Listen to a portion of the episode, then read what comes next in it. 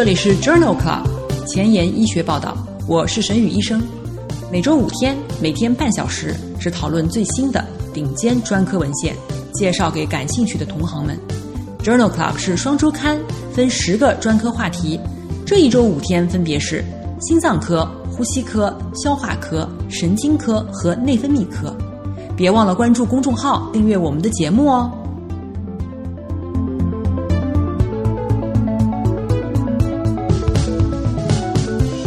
头条：一，FDA 批准 PARP 抑制剂用于 BRCA 突变的晚期胰腺癌的一线维持治疗。二，Journal of Clinical Oncology。贝伐珠单抗联合一线化疗方案治疗结直肠癌肝转移。三，American Journal of Gastroenterology，非酒精性脂肪肝伴低甲状腺功能的患者预后很差。四，Science 子刊，膳食单糖通过改变肠道菌群促进结肠炎。五，Nature 子刊，炎症性肠病中。肠上皮糖基化。这里是 Journal Club 前沿医学报道，消化肝胆星期三，Gastroenterology Wednesday。我是主播沈宇医生，精彩即将开始，不要走开哦。今天的新药研发，我们来聊一聊奥拉帕尼。奥拉帕尼是一种聚 ADP 核糖聚合酶。也就是 PARP 抑制剂，也可以作用于 BRCA1 或 BRCA2 突变。二零一四年上市，主要用于卵巢癌、乳腺癌和胰腺癌的治疗。二零一九年十二月，FDA 批准奥拉帕尼用于治疗 BRCA 基因突变的晚期胰腺癌的一线维持治疗。奥拉帕尼在二零二零年五月。被批准用于治疗同源重组修复基因突变的去世治疗抵抗的前列腺癌。这部分内容已经在零七期泌尿肾内星期二当中介绍过了，有兴趣的朋友可以点击链接回看一下。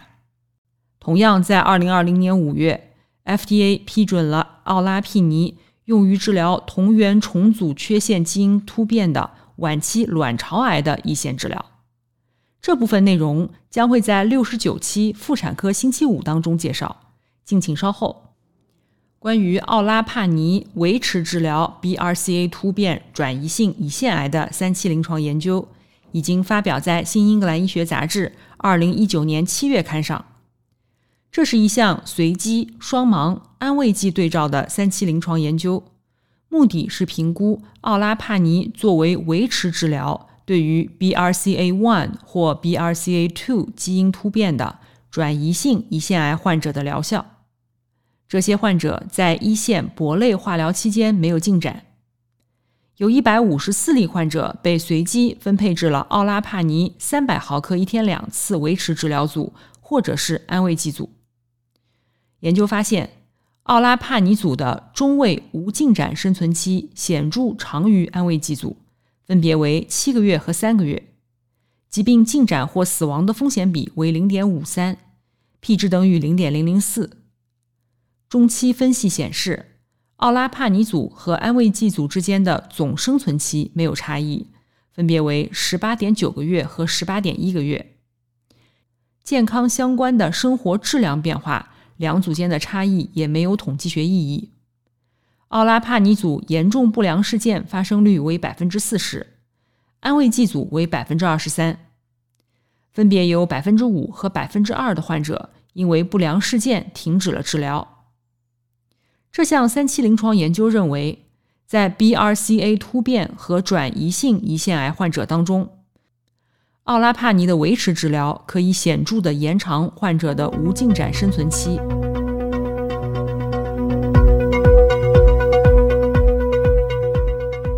今天的临床实践，首先我们来聊一聊直肠癌的新辅助放化疗。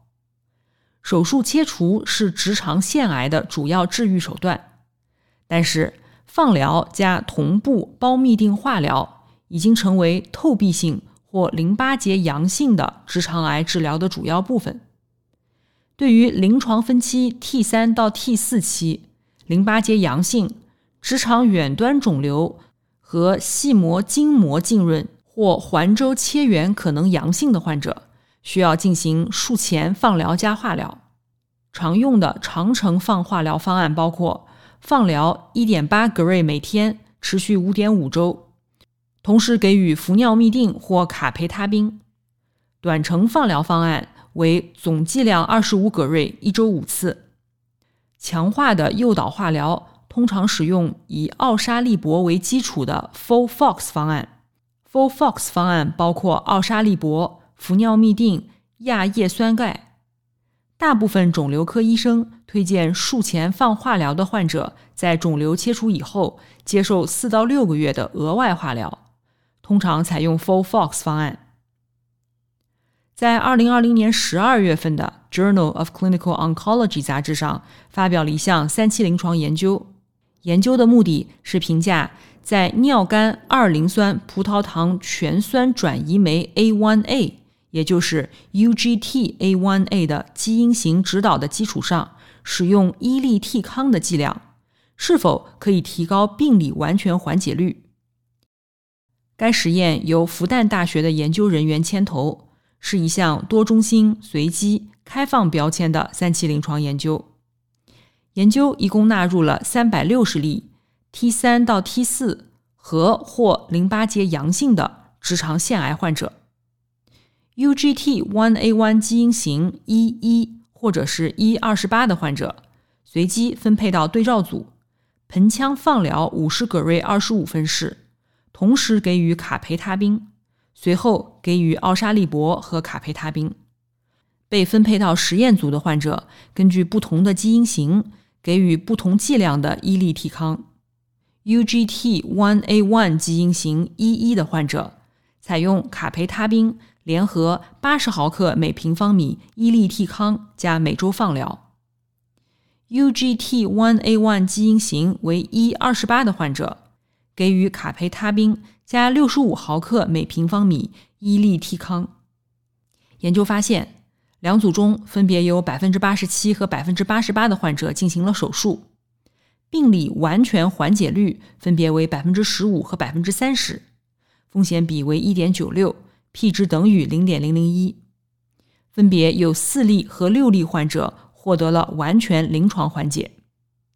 实验组的严重反应不良事件更多。最常见的三四级毒性是白细胞减少、中性粒细胞减少和腹泻。两组之间的手术并发症的发病率并没有显著差异。这项三期临床研究认为，在 UGT1A1 基因型的引导下，在卡培他滨的基础上的新辅助放化疗中加入伊利替康，可以显著提高中国患者的病理完全缓解率。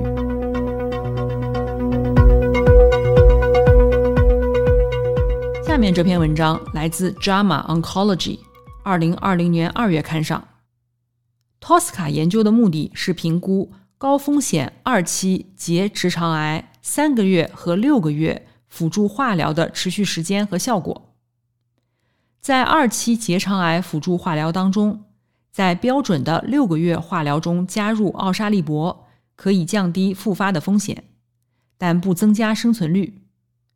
TOSCA 研究旨在评估三个月和六个月的 FOLFOX 方案，或者是 CAPOX 方案辅助化疗对于高危二期手术切除的患者的非裂效性和毒性。这项研究一共纳入了一千两百五十例患者，肿瘤切除以后，并且接受三个月或者六个月的 FOLFOX 方案或 CAPOX 方案化疗。患者平均年龄六十二岁。百分之四十五为女性，中位随访时间六十二个月，三个月组和六个月组的五年无复发生存率分别为百分之八十二和百分之八十八，没有统计学差异。CAPOX 方案三个月和六个月的五年无复发生存率相似，但是 FOLFOX 方案组当中六个月更好，组间差异为百分之八。短疗程的神经毒性大约是长疗程的五分之一。这一项 TOSCA 研究认为，三个月组的治疗毒性显著小于六个月治疗组，但是五年的无复发生存率无劣效性。然而，作者仍然认为，Capox 方案三个月，或者是 FOLFOX 方案六个月，可能是更好的选择。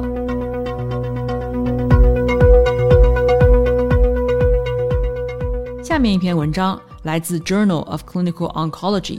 二零二零年九月刊，这一项随机对照研究旨在评价贝伐珠单抗联合改良的 FOLFOX 方案一线治疗 RAS 突变型不可切除的结直肠癌肝转移的效果。在这里的改良 FOLFOX 方案，也就是 mFOLFOX6，包括氟尿嘧啶、亚叶酸和奥沙利铂。这项研究纳入了二百四十例结直肠癌肝转移的患者，分别接受 mFOLFOX6 联合贝伐珠单抗，或者是单独接受 mFOLFOX6 方案治疗。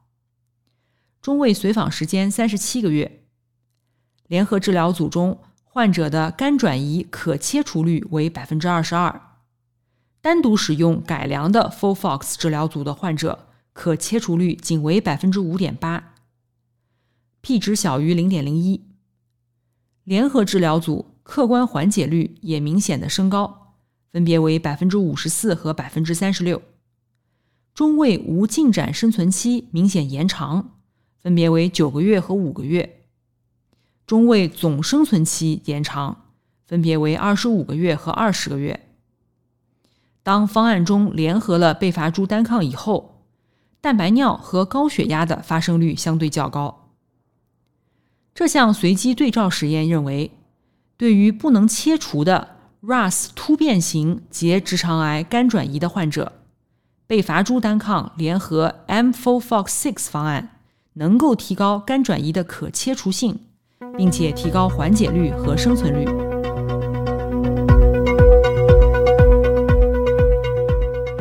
今天分享的最后一篇文章。同样是来自于《Journal of Clinical Oncology》杂志，二零二零年九月刊。这项荟萃分析讨论了 FOLFOX RIR 联合贝伐珠单抗与 Doublets 联合贝伐珠单抗作为不可切除转移性直肠癌初始治疗的疗效。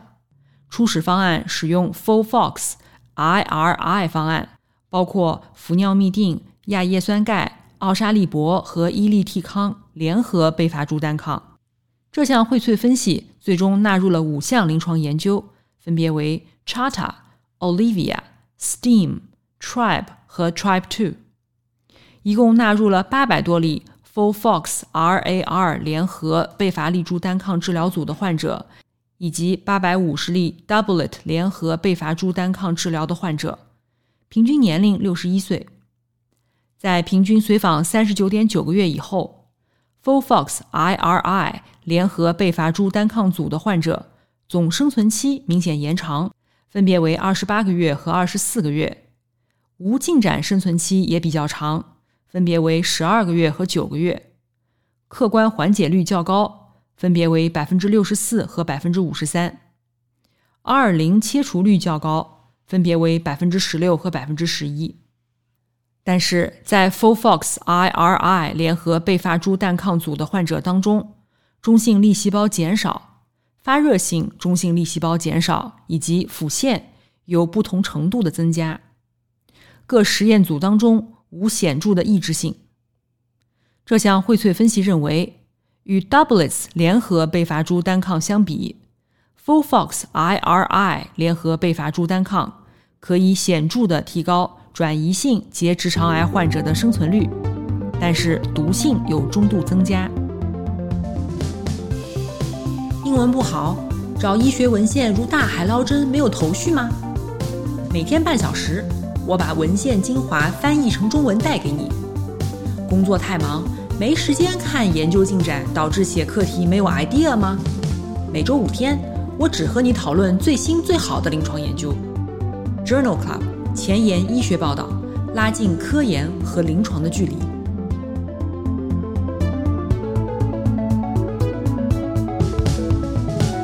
天临床实践的第二部分，我们来聊一聊非酒精性脂肪肝。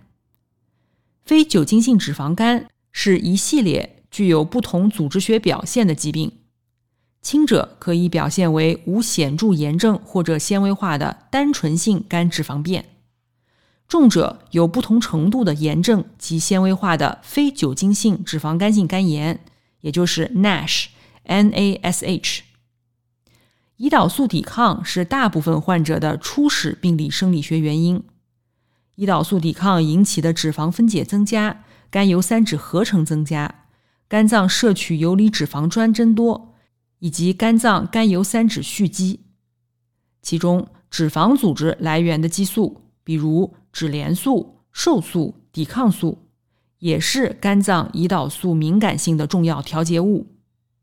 但是，哪一些因素具体决定了炎症、坏死、纤维化的严重程度，尚无定论。对于非酒精性脂肪肝的治疗原则包括限制饮酒或者是戒酒，没有病毒性肝炎的患者给予预防接种，存在高脂血症的患者进行降脂治疗，存在糖尿病的患者优化血糖控制，肥胖超重的患者减重至少百分之五到百分之七。在药物治疗方面，维生素 E、二甲双胍。SGLT2 抑制剂可能有一定的作用。在《Gastroenterology》杂志二零二零年九月刊上发表了一份病例对照研究，酒精脱氢酶 1b，也就是 ADH1b，参与了酒精代谢。RS 幺二二九九八四的等位基因 A 与祖先的等位基因 G 相比，具有更高的酒精代谢活性。根据组织学分析，与不饮酒的人相比，适量饮酒可以降低非酒精性脂肪肝的严重程度。然而，目前尚不清楚 ADH1b 的基因多态性与适度饮酒者非酒精性脂肪肝组织学严重程度之间的关系。研究者收集了一千五百例经活检证实的非酒精性脂肪肝，通过标准化的问卷。获得饮酒量。研究发现，亚洲人、太平洋岛国人、夏威夷人当中，携带 ADH1B A 等位基因的比例比较高，为百分之八十六，显著的高于其他种族的百分之四到百分之十三。但是，由于研究的参与者以白人为主，所以主要分析集中在这一组当中。调整包括在饮酒量在内的混杂因素以后，ADH1B 的 A 等位基因与脂肪肝性肝炎发生率较低相关，风险比为0.52；与纤维化发生率较低相关，风险比为0.69。与等位基因 G 相比，等位基因 A 携带者适度饮酒以后，可以降低非酒精性脂肪肝的严重程度。降低非酒精性脂肪肝性肝炎的风险。同时，研究人员发现，携带等位基因 A 的人群当中，体重指数和非酒精性脂肪肝严重程度之间的关系似乎也改善了。这项病例对照研究认为，无论饮酒状态如何，ADH1B A 等位基因的人群当中，非酒精性脂肪肝和纤维化的风险显著降低。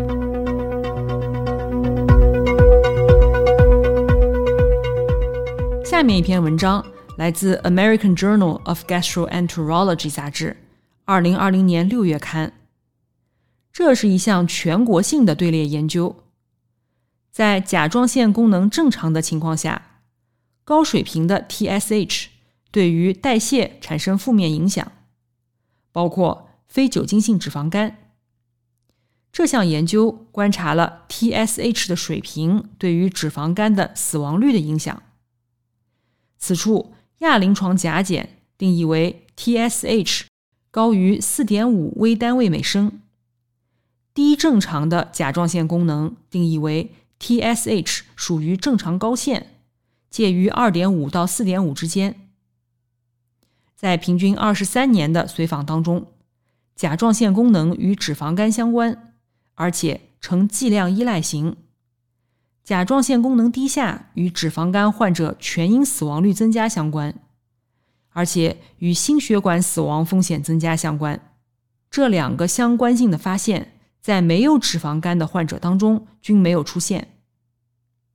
这项全国性的队列研究认为，低甲状腺功能与非酒精性脂肪肝相关，而且是全因死亡率和心血管风险的预测因子。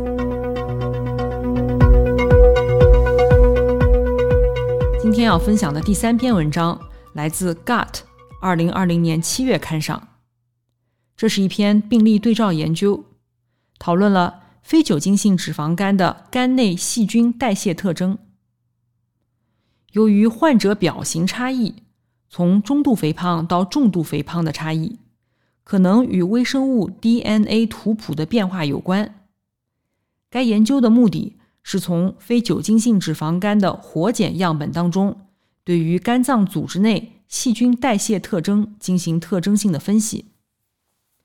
该研究纳入了一百一十六例肝脏组织样本，包括了四十七名超重患者、五十名病态及重度肥胖患者和十九个对照组。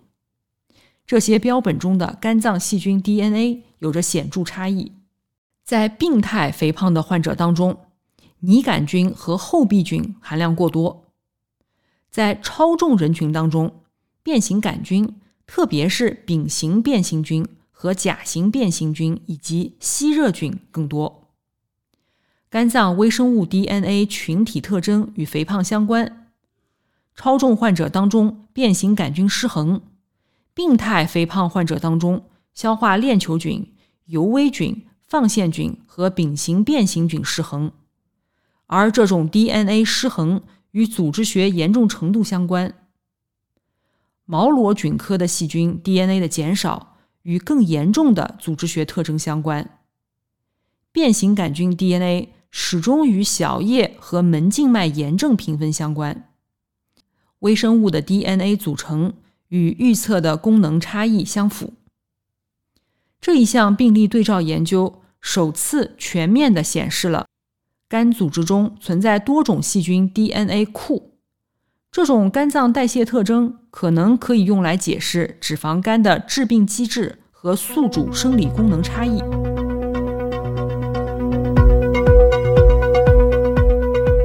今天要分享的最后一篇文章，同样是来自《Gut》二零二零年十二月刊上。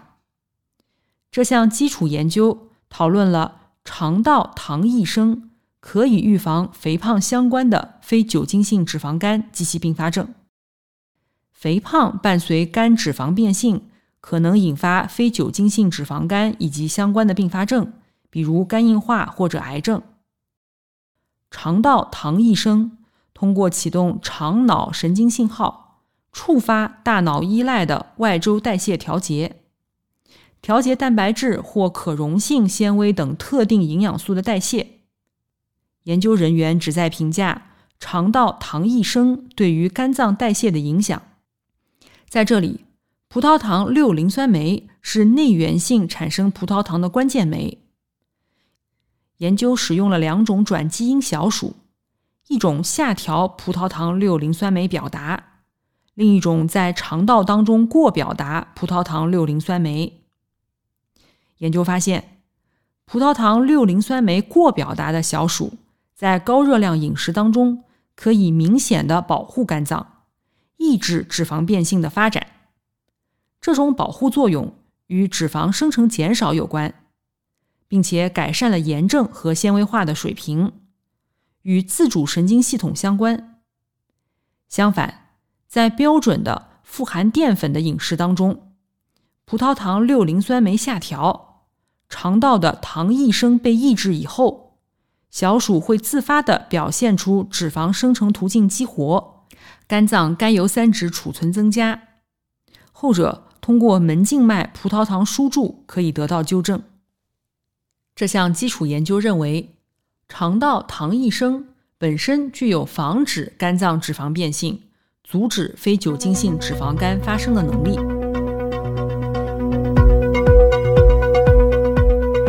今天的交叉学科，我们来分享一篇营养学和消化病学相交叉的文章。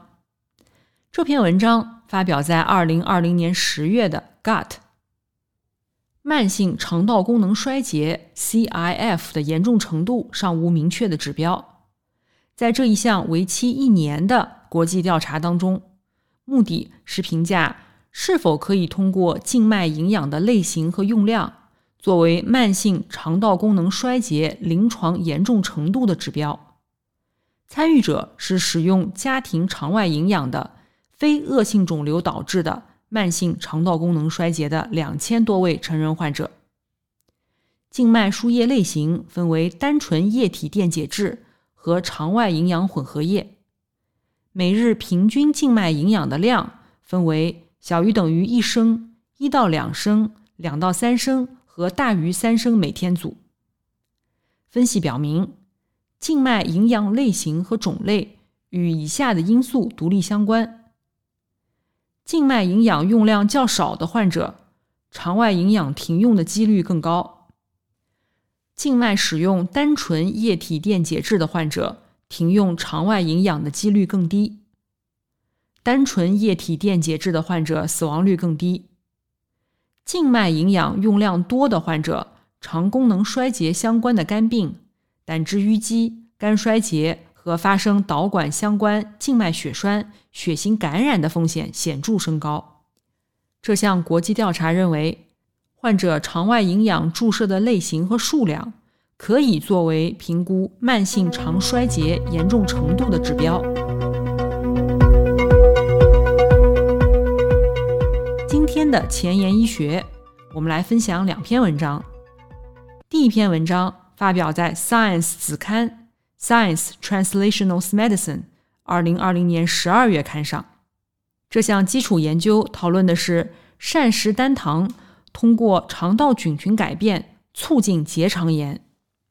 西方国家的炎症性肠病的高发病率可能与高糖的西方饮食习惯有关，但是高糖在于炎症性肠病中的作用并不清楚。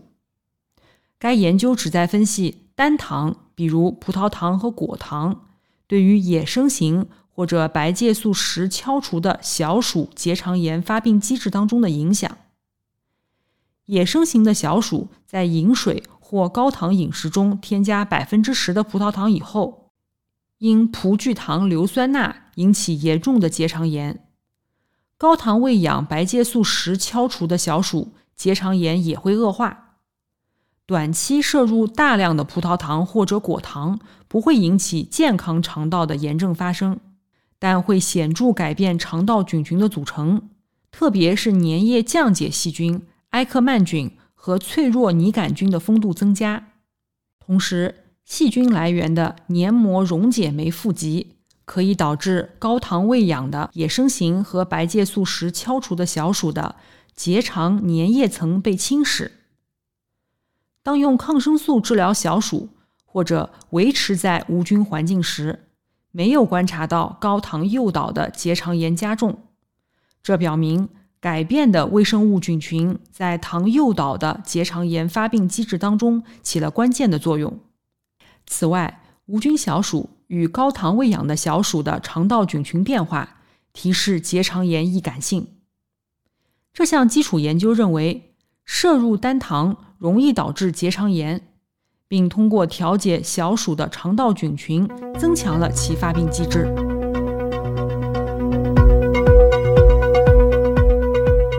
今天要分享的第二篇前沿医学的内容，来自于《Nature Review》二零二零年七月刊上。这一篇综述讨论了炎症性肠病肠上皮糖基化与内稳态和肠道菌群的相互作用。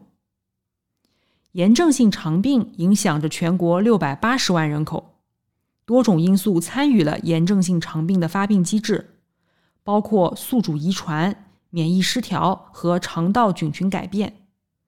新出现的证据提示，肠上皮糖基化是一个未被充分认识的过程，与这三个因素相互作用。炎症性肠病与截短的 O 聚糖的表达增加以及末端聚糖结构的表达改变有关。炎症性肠 bệnh 基因、糖基转移酶的错误定位、糖基转移酶和糖苷酶表达的改变，以及生态失调导致了糖基化的改变。这些多糖的改变破坏了粘液层、多糖凝集素的互相作用，以及宿主微生物的相互作用和黏膜免疫，最终导致了炎症性肠病的发病。通过提供细菌配体和营养物质，并最终决定肠道菌群的空间组织，上皮聚糖在调节肠道菌群方面尤为重要。